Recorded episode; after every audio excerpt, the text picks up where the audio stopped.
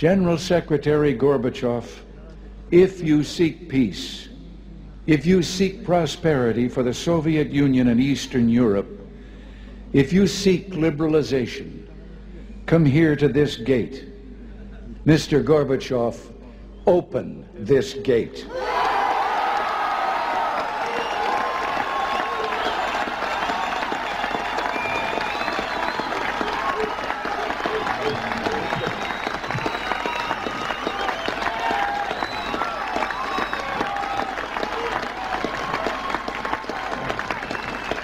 Gorbachev. Mr. Gorbachev, tear down this wall. Olá, seja bem-vindo. No último dia 9 de novembro, uma data que já se tornou parte dos livros de história, completou 30 anos. Nesse dia, em 1989, os moradores de Berlim Oriental, na antiga República Democrática Alemã, finalmente puderam atravessar um obstáculo que os separou durante décadas, não apenas de uma parte de sua própria cidade, como de todo o mundo. Caía o Muro de Berlim, um dos maiores símbolos da Guerra Fria e da divisão do planeta entre dois blocos antagônicos. O século XX parecia chegar ao fim, com mais de uma década de antecedência. Depois da tragédia do nazismo e da destruição provocada pela Segunda Guerra Mundial, a cidade de Berlim parecia se livrar de seu último episódio mais dramático, uma barreira física e ideológica que a mutilou e dividiu por quase toda a metade do século. O Muro de Berlim foi apenas mais um episódio, sem dúvida muito importante, da presença dos muros e barreiras na história moderna. O fato é que a presença de barreiras físicas ou imaginárias é muito mais frequente na história humana do que se imagina. E nos dias atuais, o mundo claramente parece disposto a erguer mais paredes em busca de uma proteção ilusória para perigos que a própria sociedade se nega a enfrentar. Por conta disso, a construção de muros para impedir a imigração ilegal, para barrar supostos ou potenciais terroristas, para anexar territórios e para dar a sensação de segurança nos grandes condomínios urbanos estão na ordem do dia. Abrindo essa edição do nosso podcast, ouvimos o famoso discurso de Ronald Reagan desafiando Mikhail Gorbachev, secretário-geral do Partido Comunista da União Soviética, a derrubar o Muro de Berlim em nome da liberdade. É curioso que, 30 anos mais tarde, o governo dos Estados Unidos, sob o comando de outro republicano, esteja tão obcecado pela construção de um muro. O fato é que os muros acompanham a história da humanidade desde muito tempo Criados como um artifício militar para proteger fronteiras, cidades e reinos, alguns deles se tornaram simbólicos exatamente por demonstrarem algumas características do gênero humano que parecem não se modificar com a passagem do tempo.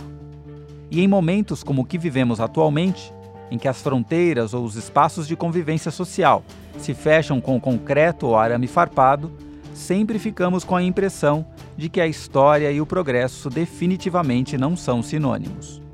Erguer um muro também tornou-se o símbolo de um inegável retrocesso.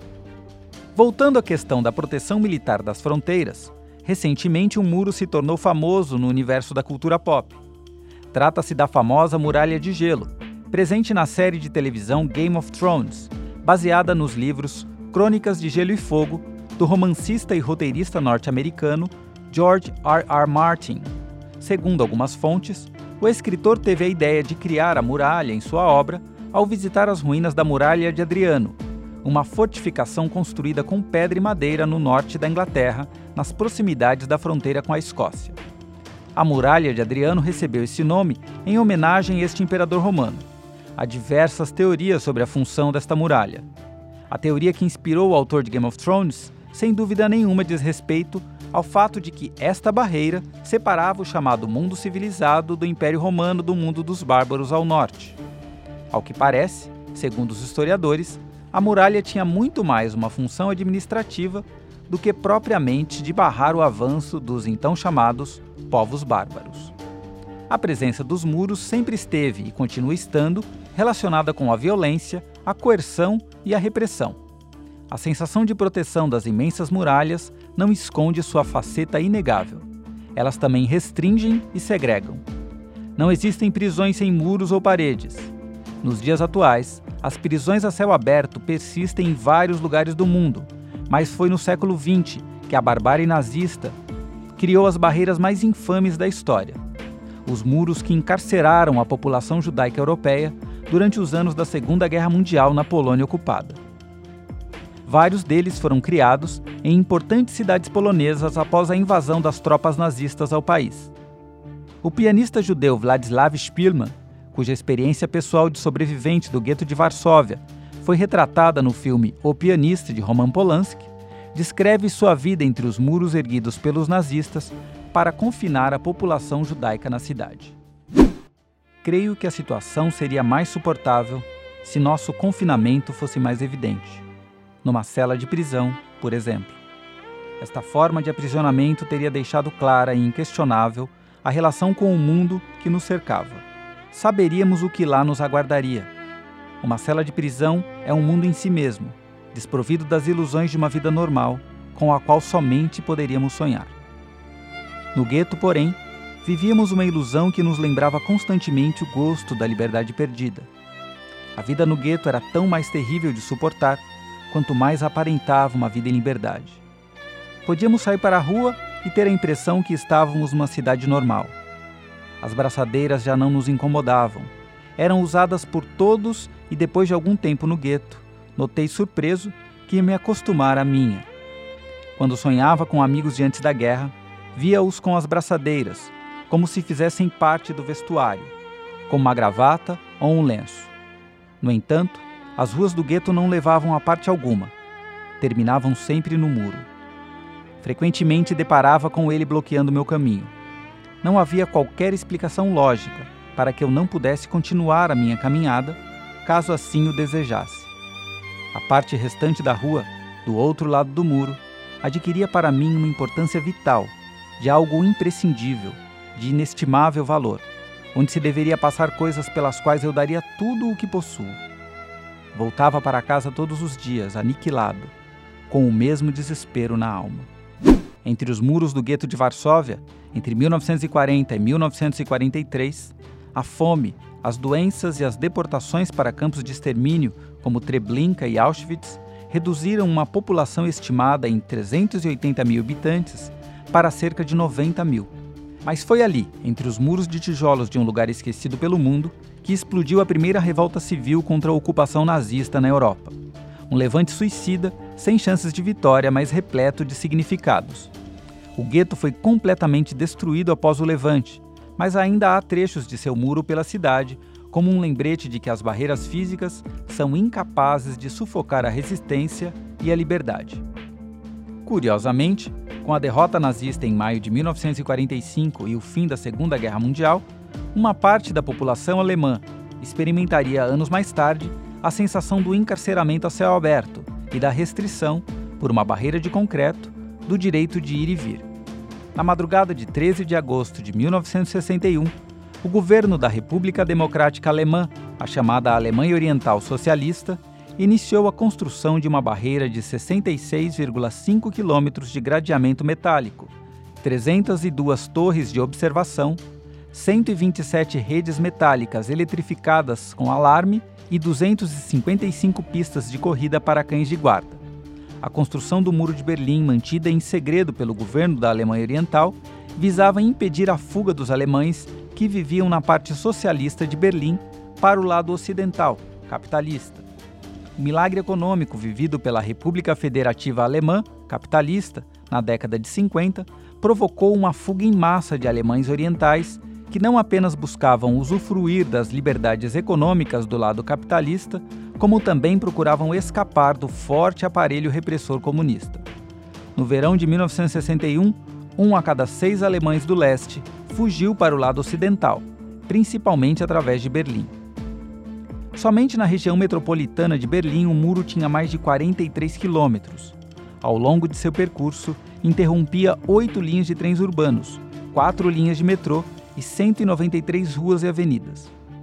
Em sua extensão, o gigante de concreto atravessava 24 quilômetros de rios e cruzava 30 quilômetros de bosques.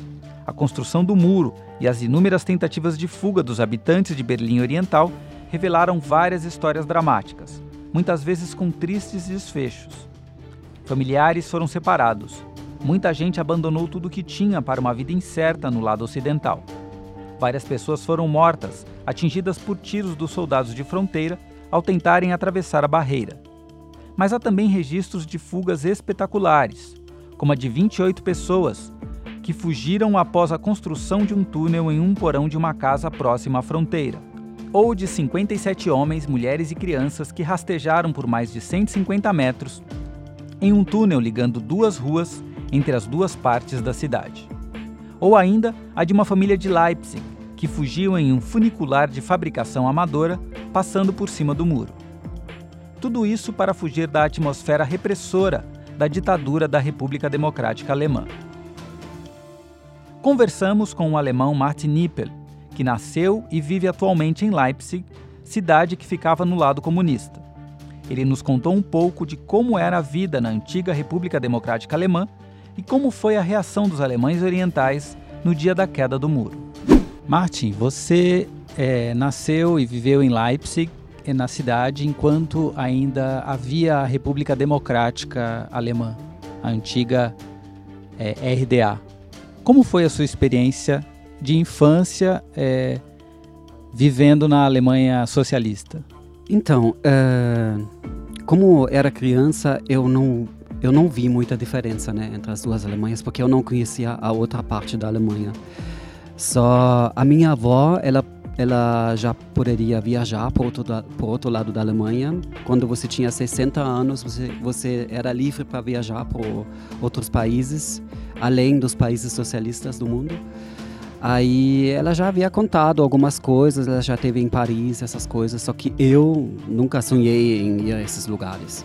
Então eu vivi uma, uma, uma infância tranquila mesmo. É, eu não sabia que a gente não tem coisas para comprar, porque a minha mãe ela sempre era muito atrás, ela sempre conseguiu as coisas. Só que eu me lembro que a gente viveu numas casas bem acabadas, bem mal cuidados, é, quase ruínas, vamos dizer assim. E porque o, o governo não tinha como de cuidar essas coisas. É isso que eu me lembro. Você se lembra eh, como foi o dia 9 de novembro de 1989, que foi o dia da queda do muro? Tem alguma lembrança desse dia que você guarda é, com, com, que é mais marcante para você? Eu tenho sim, porque a parte do meu pai, a parte da família do meu pai é, era do outro lado da Alemanha, era a mãe dele, ela fugiu já antes é, da queda do muro. Então, ele chegou em casa do trabalho dele falando assim: Eu vou visitar a minha mãe em Aachen, uma cidade que é bem na Alemanha Ocidental. E eu falei: Como você vai visitar ela? Isso é impossível. E ele: Não, porque o muro caiu. Aí eu nem acreditei. Ele só precisava pegar o visto, que ainda tinha visto entre as duas Alemanhas. Ele foi para a polícia eles deram o visto para ele e já na mesma noite, dia 10 de novembro de 1989, ele foi para Aachen, para aquela outra cidade, visitar a mãe dele. Qual foi a cidade alemã é, da Alemanha, da então Alemanha Ocidental que você visitou pela primeira vez? Isso mesmo era a cidade de Aachen. Eu visitei Aachen uh, em 1989, na época de Natal. E eu me lembro como a Alemanha Ocidental deu tipo dinheiro de bem-vindo para todos os para todas essas pessoas que vinham da Alemanha Oriental. E eu ganhei 15 marcos da moeda do outro lado da Alemanha. Aí eu comprei produtos que eu nunca vi na minha vida, tipo, sei lá, um milkshake no McDonald's ou uma Coca-Cola, coisas assim. A gente tem essa percepção de que a Alemanha ainda tem as feridas abertas desse período de quase, de mais de 40 anos de divisão política. Você tem essa percepção vivendo em Leipzig atualmente? A gente vê algumas coisas, tipo é, cargas na, no, na universidade ou cargas em empresas que são do outro lado da Alemanha, vamos dizer Siemens ou não sei, Bosch ou, ou marcas assim, que são gente que mandam lá são gente do outro lado da Alemanha, não são da Alemanha Oriental, eles são do outro lado ainda. E isso é impressionante também que a gente ainda fala o outro lado da Alemanha, que não que para nós que somos Alemanha Oriental, tem muita gente, eu não, eu não me conto neles, mas tem muita gente que ainda se é, sentem como uma parte que foi esquecido mais ou menos. Eu não sou deles, mas tem muita gente que ainda sente isso. As diferenças entre dois mundos, reveladas de maneira abrupta pela queda do Muro de Berlim em 1989, ainda hoje são uma ferida aberta na sociedade alemã. Esse é um dos males da segregação e da separação forçada que os muros e as barreiras impostas por decisões políticas ou crenças provocam nas sociedades. Ainda na Europa, uma divisão provocada por crenças religiosas distintas provocou a construção de outro muro igualmente polêmico e que ainda está de pé. Trata-se do Muro de Belfast, que separa os católicos e os protestantes na capital da Irlanda do Norte. O país, que faz parte do Reino Unido, é marcado pela divisão religiosa, que na verdade reflete uma divisão política. Essa divisão provocou uma série de conflitos, como o chamado Domingo Sangrento, um confronto entre manifestantes católicos, protestantes e o exército inglês, que não ocorreu em Belfast, mas em Derry, em 30 de janeiro de 1972. Neste evento, uma passeata com 10 mil manifestantes que pretendia chegar até a Câmara Municipal da cidade foi impedida de seguir seu percurso pelo exército, que disparou contra os manifestantes, deixando 14 ativistas católicos mortos. A canção Sunday Blood Sunday do U2 faz menção a essa tragédia. O muro não isola totalmente duas populações em uma mesma cidade, mas separa 48% de protestantes de 45% de católicos habitantes de Belfast. Embora não existam zonas mistas na cidade e o trânsito entre os dois lados seja permitido, por volta das 19 horas alguns portões do muro se fecham e só reabrem na manhã seguinte. Muita gente justifica a existência do muro como uma garantia de segurança da população que vive em cada um dos lados. Mas a impressão que se tem é a de que trata-se sem dúvida de um monumento à incapacidade do diálogo e da convivência. No Oriente Médio, um outro muro de concreto tem fortes conexões com feridas históricas que parecem distantes de serem fechadas. Trata-se do Muro da Cisjordânia, uma barreira física construída pelo Estado de Israel que passa no interior e no entorno dos territórios palestinos ocupados. Esta barreira tem uma extensão aproximada de 760 quilômetros, com cerca de 12% da área da Cisjordânia situada no lado israelense do muro. O Estado de Israel chama a barreira de cerca de separação ou cerca de segurança. Já os palestinos referem-se a ela como o Muro da Segregação Racial ou Muro do Apartheid. Embora o Tribunal Internacional de Justiça de Haia tenha declarado a barreira ilegal em 2004, a construção do muro por Israel prossegue. Sobre este assunto, conversamos com Bruno Huberman, especialista no tema da colonização israelense na Palestina e doutorando em Relações Internacionais pelo programa de pós-graduação Santiago Dantas além de pesquisador visitante da SOAS, a Escola de Assuntos Orientais e Africanos da Universidade de Londres. Ele nos falou da construção do muro e de seus impactos para a população palestina. O muro ele é localizado no território da Cisjordânia, que foi um território ocupado, que tem sido ocupado por Israel desde 67. Ele passou a ser construído em 2001, em aos acontecimentos da Segunda Intifada, foi marcada por diversos atentados de kamikazes palestinos que se é, explodiam é, em Israel e no meio de, dessa, desse conflito que quando Israel é, passou a ocupar militarmente novamente os territórios da Cisjordânia após o fracasso das negociações de paz nos anos 90, é, a esquerda israelense propôs a construção do muro e ele passou a ser construído a partir da eleição do Sharon em 2001. É, ele foi ele ter sido erguido, ele foi erguido por, principalmente por razões de segurança, de acordo com a justificativa israelense, israelense, eles chamam de barreira de segurança, enquanto os palestinos chamam de muro do apartheid ou muro de anexação. É, eu acredito que o muro não serve à segurança de Israel, mas serve aos seus interesses coloniais de conquista do território palestino, exploração dos trabalhadores palestinos e de divisão e controle da população palestina de forma geral. O muro não separa israelenses de palestinos, mas separa palestinos de palestinos, palestinos entre si, dificulta a circulação dos palestinos e limitando a economia e a união política da sociedade palestina, além de aumentar o empobrecimento deles, a dependência dos palestinos à economia israelense e dificultando a sobrevivência e a existência dos palestinos de forma geral sob o controle israelense. É, o muro, ele dessa forma, ele é a expressão maior, mais visível e incontornável do apartheid israelense na Palestina. É importante lembrar que ele é considerado ilegal e criminoso, segundo uma decisão do Tribunal de Justiça Internacional, mas não quer dizer que, nada, é, que algo tenha sido feito após essa decisão. Ele continua, não há, não há punição nenhuma a Israel por causa dessa decisão. É, o muro ele foi erguido não em propriedade israelense, mas ele foi erguido em propriedade privada palestina confiscada pelo Estado de Israel. É, o seu traçado não respeita a linha verde, que é a linha de armistício de uma guerra entre Israel e a Jordânia em 1949, que determina o que a gente considera mais ou menos o que é a fronteira entre Israel e o território palestino da Cisjordânia, onde deveria ser o Estado soberano da Palestina certa forma, anexar os assentamentos judeus é, que foram erguidos nesses, nesses mais de 50 anos de ocupação israelense da Cisjordânia.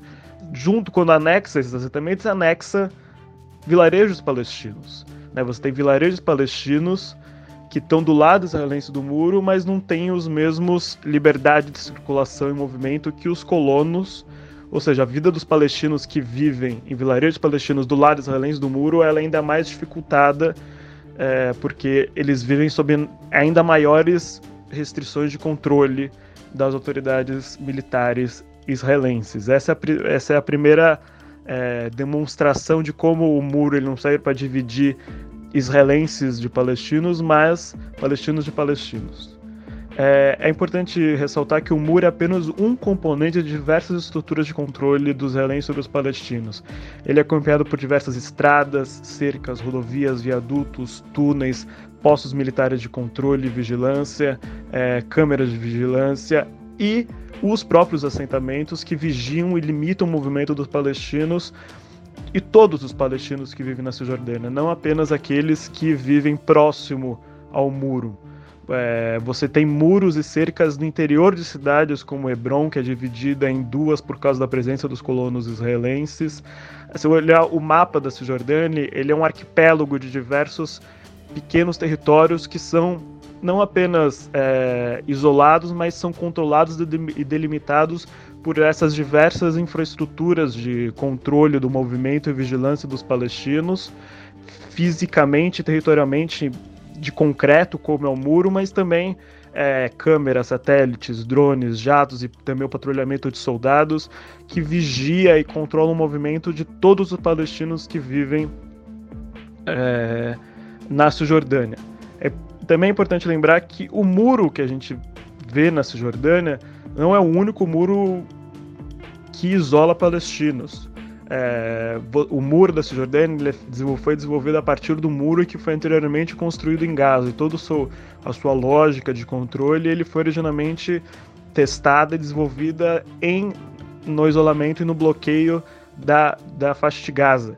É, a faixa de Gaza não é isolada apenas por um muro na terra, mas também é isolada pelo mar. É, uma, é, uma, é um controle ainda mais sofisticado. É, e para falar um pouco das consequências do muro sobre a vida dos palestinos. É, a principal consequência que a gente pode ver, falar é que a, a, a Jerusalém, que era a principal cidade palestina, a capital é, historicamente política, econômica e social da, da, da, população palestina, foi completamente isolada do restante da sociedade palestina da Cisjordânia é, nos últimos anos, nos últimos 15, 20 anos, Jerusalém Oriental, que é uma, que é uma, uma a parcela palestina da, da, da, cidade, tem cada vez mais é, visto um crescimento do, da, da pobreza, é, um debilitamento econômico e, de certa forma, aumento da sua dependência à economia, economia israelense. E, e Jerusalém Oriental tem se voltado cada vez mais para Israel, anexada a Israel e isolado é, do restante da Cisjordânia. É, os, os, próprios jerusalemitas têm dificuldade de acessar o restante da Cisjordânia, assim como os, a população palestina cisjordânia tem dificuldade de acessar Jerusalém. Jerusalém foi desconectada do restante da cidade palestina. É, por exemplo, Ramallah, que é a capital da autoridade palestina há mais de 15 anos atrás. Este ano foram demolidas por volta de 12 edifícios de, de palestinos que foram erguidos em propriedade palestina, em território que é oficialmente a Cisjordânia, com autorização da autoridade palestina, onde viviam milhares de palestinos, mas, de acordo com a lei que foi erguida depois da construção desses edifícios, você não poderia ter pessoas residindo, residindo a uma certa distância do muro. E a partir dessa lei, os israelenses demoliram 12 edifícios palestinos ao sul de Jerusalém, em propriedade privada palestina, tudo legalizado. Ou seja, o, o, muro ele é continuamente uma forma de você punir os palestinos simplesmente por viverem em suas casas. O muro não serve aos interesses de segurança de Israel, de contra-terrorismo, mas que serve aos objetivos coloniais de desapropriação, exploração e punição dos palestinos, é importante a gente apontar que o muro ele possui diversos buracos. O muro nem sempre é esse muro de concreto. Em muitos momentos o muro, é, essa barreira, é uma cerca. A cerca tem diversos buracos no, no, no, nela. Tem diversos trechos do muro que sempre cai por causa da chuva, do terreno arenoso. É, tem locais do muro que ele é baixo, ou seja, é muito fácil para os palestinos é, pularem o muro. Né? É, ou seja, o muro ele não serve para enclausurar completamente, ele é uma forma de punir, de expulsar, de controlar os palestinos e também para possibilitar a exploração do trabalho barato palestino. As pessoas que normalmente cruzam esse ilegalmente o muro são trabalhadores informais palestinos que vão trabalhar em posições muito precárias, é, bastante vulneráveis em Israel, porque eles não têm outra forma de obter um, é, um meio de subsistência, porque toda a ocupação israelense que é, eu estava comentando até agora dificulta que os palestinos tenham uma, uma qualidade de vida alta e um, e um trabalho minimamente dentro da Palestina. Eles são obrigados a trabalharem para os israelenses. Diversas pesquisas têm mostrado que a principal razão que, que, e, com que faz que não tenhamos mais atentados terroristas é porque as organizações que eram responsáveis por organizar esses atentados, principalmente o Hamas, entenderam que essa não era uma estratégia boa que estava sendo bem sucedida para que, de certa forma, você fizesse com que os israelenses aceitassem a existência de um Estado palestino soberano naquele território. Pelo contrário, era uma justificativa para os israelenses cada vez mais serem violentos e punirem a cidade palestina como um todo. Os palestinos não, não, não, não conseguiam, por meio da, de, de infligir o pânico e o medo israelenses, fazer com que eles abrissem mão é, da ocupação e é, é, permitissem a criação de um Estado palestino.